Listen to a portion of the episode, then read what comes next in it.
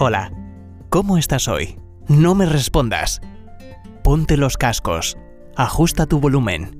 Te compartiré pensamientos, reflexiones, consejos y enseñanzas para que mejores tu calidad de vida mientras viajas, o descansas, o en el gimnasio, caminando por la playa o la montaña, o simplemente mientras tomas tu café. Acompáñame en este nuevo episodio de Salud 360 grados.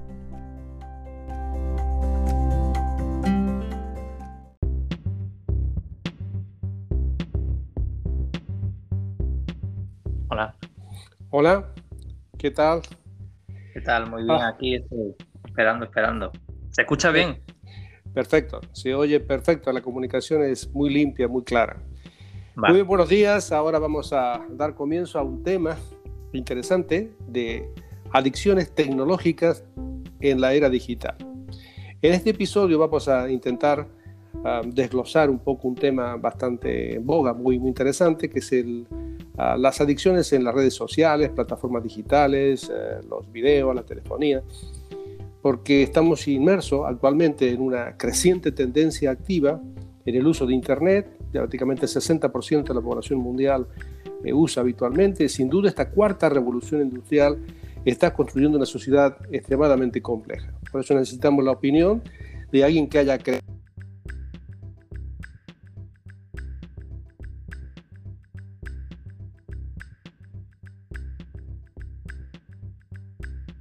compartir. Eh, primero unos minutos, Jorge. Ah, quisiera que nos compartas en unos minutos eh, quién eres, qué haces, eh, cómo te introduces en la tecnología de las comunicaciones digitales. ¿ves? Danos un poco una idea para que los oyentes te puedan conocer. Bueno, pues prácticamente todo este camino de un poco de la investigación sobre las adicciones tecnológicas vino a raíz de mi propia experiencia personal eh, y un poco fue un poco también intuitivo. Eh, al comienzo de yo cuando estuve en la universidad estuve estudiando en Estados Unidos eh, siempre me he criado aquí en España, pero bueno, estuve estudiando en Estados Unidos mi etapa universitaria y cuando fui a Estados Unidos comenzó algo llamado Facebook, ¿no? Yo no sabía lo que era, en ese entonces no era conocido, empezó allí el boom de Facebook, todavía aquí en España no había llegado. Eso fue hace más o menos como unos casi 18 años aproximadamente. Tengo 35, cuando tenía pues como 20 años. Y bueno, eh, más o menos fue, eh, ahí pude un poquito indagar qué es lo que es la tecnología a nivel social. Fui viendo cómo la gente poco a poco se publicaba todas las cosas que le ocurrían en su día a día y cuando yo volví a España fue cuando comenzó el boom de Facebook desde el principio, pero yo ya veía viniendo desde allí, yo ya veía más o menos intuitivamente qué es lo que estaba ocurriendo y qué podía ocurrir si eso seguía creciendo y expandiéndose cada vez más. Bueno, lo dejé pasar, después comenzó, bueno, también coincidió con la salida de WhatsApp, que prácticamente WhatsApp la gente piensa que es un medio de comunicación, pero es una red social. De hecho, cuando Facebook ha adquirido y ha, se ha apropiado de la marca WhatsApp, por decirlo de alguna forma, lo han convertido un poco como red social. Entonces, allí también no solamente puedes comunicarte, sino también publicar cosas, momentos de tu vida eh, y estar al tanto de lo que está ocurriendo en tiempo real con las personas con las que tienes contacto. La cuestión es que yo me fui sintiendo un poco extraño, un poco raro a raíz de usar mucho la tecnología. Me fui sintiendo cada vez peor. Eh, no sabía qué me ocurría, pero yo lo que sabía es que tenía falta de energía, falta de motivación. Empecé a perder interés por cosas que ya tenía normalmente tenía interés. Yo me gustaba mucho componer música, me gustaba mucho quedar con mis amigos, me gustaba mucho hacer cosas sociales, pero de poco a poco me fui dando cuenta, no me fui dando cuenta, me fui sintiendo mal, no me fui dando cuenta. Esa es la cuestión, que al no darme cuenta, Claro. pues eh, empecé a, a- a indagar un poco en la- el mundo de las redes sociales, pero para saber qué me estaba ocurriendo. Y a, a raíz de eso fue cuando empecé un poquito a investigar un poco sobre... la- O sea que fue muy espontáneo eso de especializarme un poco en la información sobre las adicciones tecnológicas. Interesante, muy interesante. Ah, según tu experiencia de lo que has vivido, has vivido prácticamente, has visto el desarrollo de todas las redes sociales, las comunicaciones tecnológicas y cómo va avanzando tan rápidamente. Según tu experiencia, por lo que has pasado, ¿cómo crees que está afectando ahora el mundo de las redes sociales en las relaciones humanas cercanas, de tú a tú? Bueno, eh, han habido millones de entrevistas de este tema, eh, poco a poco se ha ido hablando más, se han ido publicando incluso libros de predicciones de lo que ha ido ocurriendo todo este tiempo, cada vez salen más estudios también, porque en el entonces que yo empecé a investigar eh, ni siquiera estaba reconocido como adicción tecnológica el abuso del teléfono móvil, ahora sí, pero cuando yo empecé un poco a leer sobre los temas no se había declarado esto como una especie de no enfermedad, pero sí de, es como una especie de adicción sin sustancia, ¿no? Entonces, eso, pues, yo lo que, más que, las estadísticas dicen una cosa, pero también la experiencia dice otra. Yo creo que no debemos de dejarnos cegar por las estadísticas, porque las estadísticas cambian y no solamente eso, mm. depende de quién las esté llevando, los números cambian y depende de Interés también, Claro, el interés también económico, mm. quién está haciendo los estudios, pero bueno, concretamente yo te puedo dar datos de lo que es España, los más recientes, ¿no? El Ministerio, por ejemplo, de Sanidad aquí de España hizo una, una encuesta a 4.000 jóvenes y uno de cada cinco, pues, tenía trastorno de la personalidad a raíz del abuso de la tecnología, uno de cada cinco. Eso mm. significa que sería el 21% de los jóvenes de España. Pero estos son números, estos son números. Entonces, da igual el número, si a ti te ha tocado en tu casa una persona que está abusando de la tecnología, a ti te da igual que sea 1% o un 70%, te ha tocado en tu casa. Claro.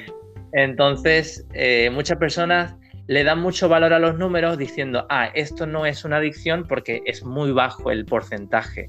Pero, ¿qué nos dice nuestra experiencia y la observación cuando estamos en la calle? ¿Y qué es lo que nos dice nuestra intuición también? Porque nuestra intuición también nos puede ayudar a, poder eh, ejecutar soluciones sobre problemas que estamos viendo en nuestra casa, nuestro entorno, nuestros amigos.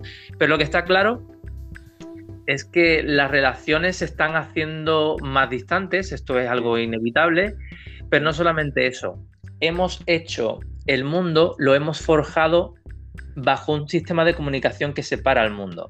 Es decir, eh, ya no podemos salir de aquí. Es decir, eh, lo que sí tenemos, podemos nosotros es crear métodos para salir y descansar pero lo que está claro es que si nosotros salimos de este mundo tecnológico, prácticamente estamos saliendo fuera del sistema tal y como se está planteando a nivel mundial, ¿no? Oportunidades, universidades, si tienes que estudiar, si tienes que relacionarte con gente, incluso la, educación ya es a distancia, por tanto, si tú tienes un curso de cinco horas a distancia, cinco horas tienes que estar conectado a, a la tecnología para socializar tanto con los alumnos como con el profesorado. Entonces, después también tendrás tu momento de vida social. Y ese momento de vida social también es tecnológico. Entonces, si sumamos todos los momentos que antes, sin tecnología, sí lo hacíamos cara a cara, ahora si sumamos todas las horas de tecnología, podría perfectamente, fácilmente una persona llegar a una media de unos 8 horas, 7 horas diarias. Esto era inaudito hace unos 10 años. Hace unos 10 años las estadísticas más o menos decían que era un torno a las 3 horas, pero cada vez va subiendo más. Entonces está clarísimo que eh, había momentos, eh, había momentos sociales. Antiguamente, por ejemplo, si íbamos al supermercado, íbamos a comprar en persona, aunque no fuese un amigo, el cajero o la cajera, era un momento en el que había un diálogo, había un contacto humano, pero incluso las mismas compras se están haciendo cibernéticas, entonces cada vez ni siquiera tenemos contacto ni con el repartidor, porque incluso Amazon, por ejemplo, ahora también reparte el paquete, te lo deja o en la puerta o te lo lanza por la parte de arriba de la puerta para, que caiga en el patio. Es una de las modalidades que están, que están poniendo de moda. Entonces ni siquiera hay contacto con la persona que te deja tus pedidos, ¿no? Y será el dron, dentro de poco será el dron, que el te lo, te lo dejará en la puerta del patio de tu casa, o en la Exacto. Entonces, claro, eh, una persona que viva sola, por ejemplo, una persona quizás que tenga una familia, por ejemplo, esté casada, eh, tenga hijos o viva con sus padres, este impacto no lo notaría tanto, pero ¿cuántas personas, habría que ver cuántas personas viven solas en el mundo? Gente divorciada, gente viuda, eh, mayores o, incluso solteros que simplemente empezaron su vida y quieren estar solteros, ¿no? ¿Cómo debe de afectar esto a nivel psicológico y psiquiátrico, ¿no? A estas personas que no tienen contacto diario con nadie prácticamente. Entonces, Eh, el, impacto, el impacto es diferente, no, no, es, no es igual para todos. Las personas que están casadas eh, o tienen pareja quizás pueden lidiar un poco más, pero sí hay un deterioro de la relación incluso de, pareja y en las familias por el distanciamiento, ¿no? el entretenerse con las pantallas dentro de las relaciones de la casa. Yo, creo, yo creo que las relaciones interpersonales, digamos, desde el punto de vista físico, son insustituibles, porque ahí hay un montón de, de comunicación de, de, expresiones, las expresiones faciales, expresiones, el, timbre de la voz, acercarse, incluso el tacto, el contacto personal, físico, eh, hace que la persona se desarrolle emocionalmente. Es que las nuevas tecnologías nos están eh, aumenta la comunicación, pero a la vez separa, aísla a la gente. Es una contradicción también, ¿no? Aparte también, aparte también, perdón, aparte también, eh, el cerebro tiene una cualidad que es de que no sabe diferenciar la realidad de la ficción cuando está viendo algo. Entonces, eso hace que dé la sensación de alegría cuando ves a una persona conocida en la pantalla. Eh, esto es una, es una simulación, es una simulación, al igual que la pornografía también. El cerebro no sabe diferenciar si es una actividad sexual en persona o está ocurriendo de verdad o es ficción. La cuestión es que el cerebro se está activando y está eh, liberando em, químicos en el cerebro de placer cuando, por ejemplo, ve pornografía o está jugando el videojuego. No sabe el cerebro diferenciar. Es más, si nosotros eh, hacemos, no sé si sabéis que son los cascos estos de realidad virtual, ¿no? Que las personas se lo ponen y parece que están en una montaña rusa o están volando el cerebro no sabe diferenciar si es real o no. La cuestión es que esta excitación de lo que está viendo em, no lo puede discernir, simplemente reacciona ante eso. Entonces, ¿qué ocurre? Las personas estamos eh, engañadas de alguna forma, de una forma, eh, el negocio es un engaño mental en el que intentamos consolar a las personas eh, de su distanciamiento social. Es una especie de consolación, por decirlo de alguna forma, para que no se sientan solas allí donde estén, ¿no? Entonces, vamos a crear una sociedad aislada y desconectada, pero vamos a crearle la solución. ¿Cuál es la solución? Vamos a crear tecnología que haga que les dé la sensación que están acompañados. Entonces, ellos crean, eh, la estructura social crea un problema, pero te crea también la solución que ellos creen que es la mejor. Claro, claro.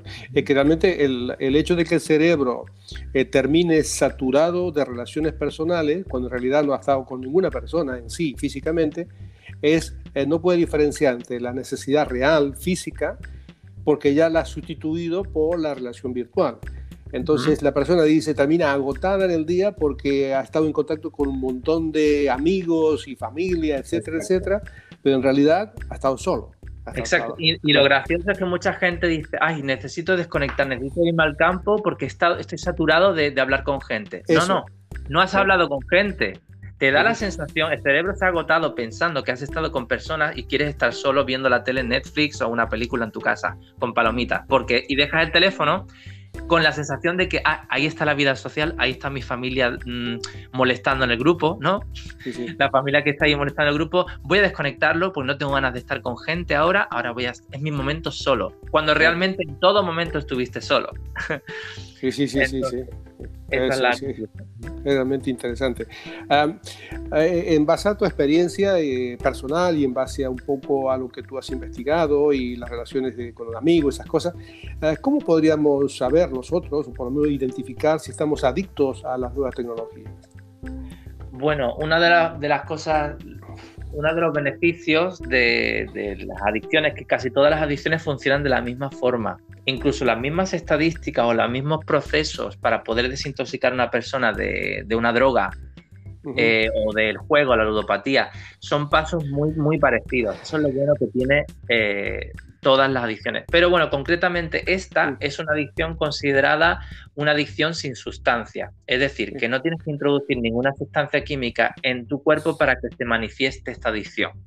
Entonces, eh, las adicciones sin sustancia, por ejemplo, podría ser la adicción al sexo, ¿no? personas que están adictas al sexo, o a la dependencia afectiva, personas que son adictas a sus parejas y no saben por qué, pero no pueden dejar de estar con ellas y no pueden dejar. Eso es otra eh, adicción sin sustancia, o por ejemplo personas que eh, de compra compulsiva, que no pueden dejar de gastar y están comprando todo el tiempo. Son, son, son adicciones. o, eh, deportes, de riesgo también.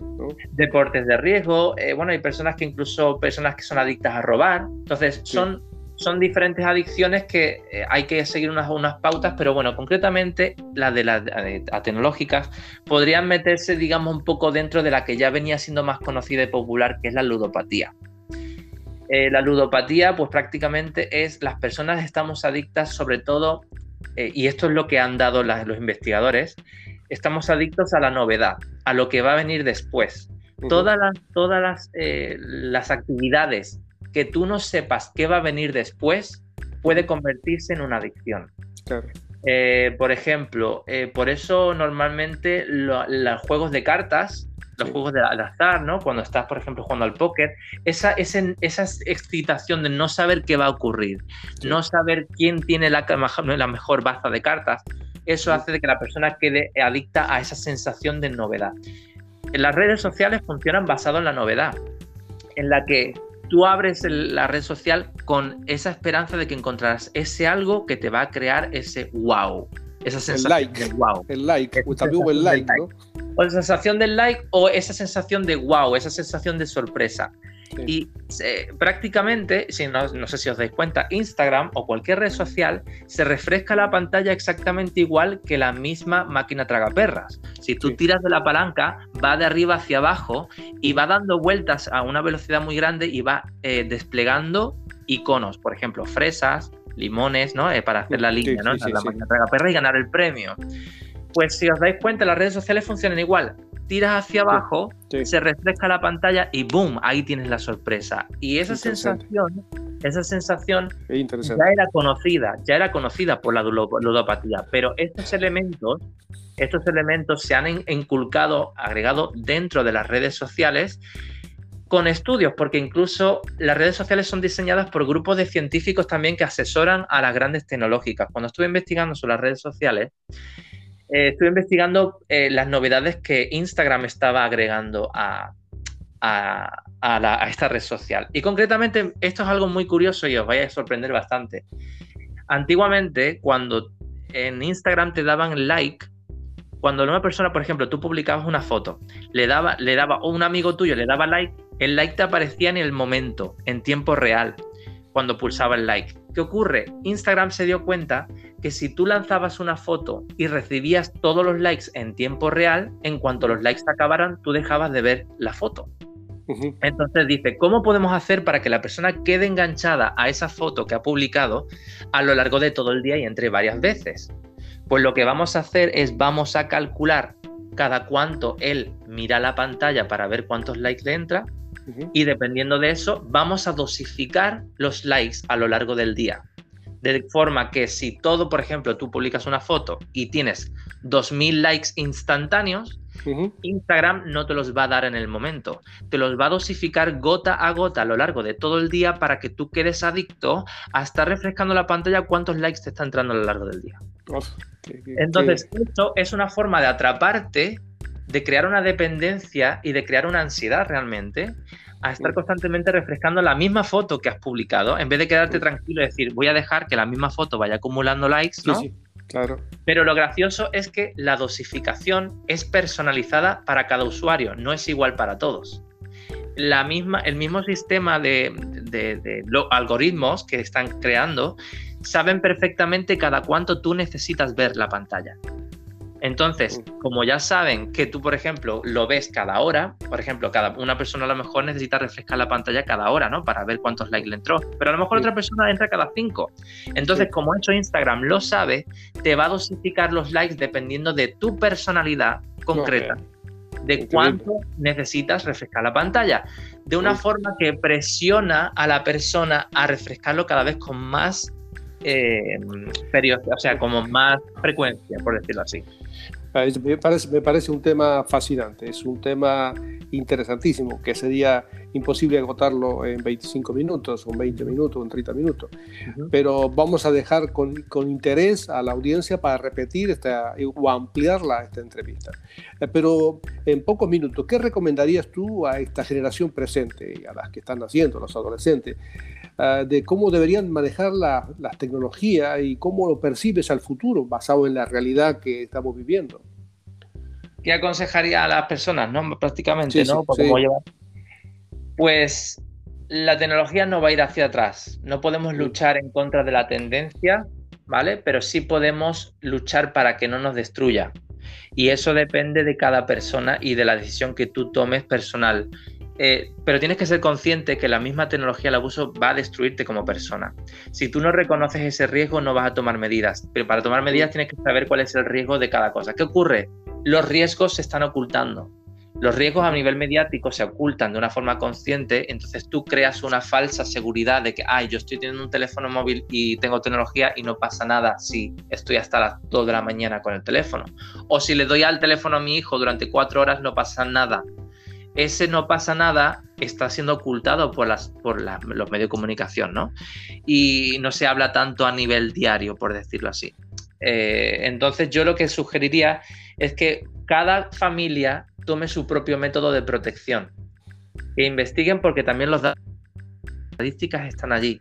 Entonces, eh, tienen que tomar medidas de precaución eh, tecnológica, al igual que cuando hay alcohol sobre la mesa, no, no, se puede dar una libertad eh, plena a las personas, a tus hijos, a los menores para poder usarlo, sino que dosificarlo y ser conscientes que es verdad que, sobre todo los padres, un consejo a los padres, porque los adultos sí sabemos la diferencia que hay entre exceso de tecnología y lo que no, pero los jóvenes no lo saben. Los que vienen de abajo no saben lo que es mucho y es poco. Entonces, a esa generación que no sabe lo que es mucho y poco, los responsables de protegerlos somos nosotros los adultos que sí sabemos lo que es mucho y lo que es poco a nivel tecnológico. Eh, lo que sí sugeriría es, es verdad que pasar tiempo con los hijos, los hijos eh, eh, exigen mucha energía, para poder estar atentos a ellos. Cuando los niños no tienen tecnología, se mueven más, saltan más, hay más posibilidades de que rompan cosas, sí, es cierto. Pero eso forma parte de la naturaleza humana. Si tú quieres un hijo que no sea natural y que un hijo que sea, eh, digamos, prácticamente un zombie tecnológico, dale la tecnología y tú estarás tranquilo. Pero esa es tu responsabilidad como padre. Interesante. Me parece una excelente recomendación, porque realmente si tú vas a una cafetería, vas a algún sitio, para que el niño no moleste, le dan el móvil con un videojuego para que el niño esté entretenido mientras la madre o el padre están haciendo cosas.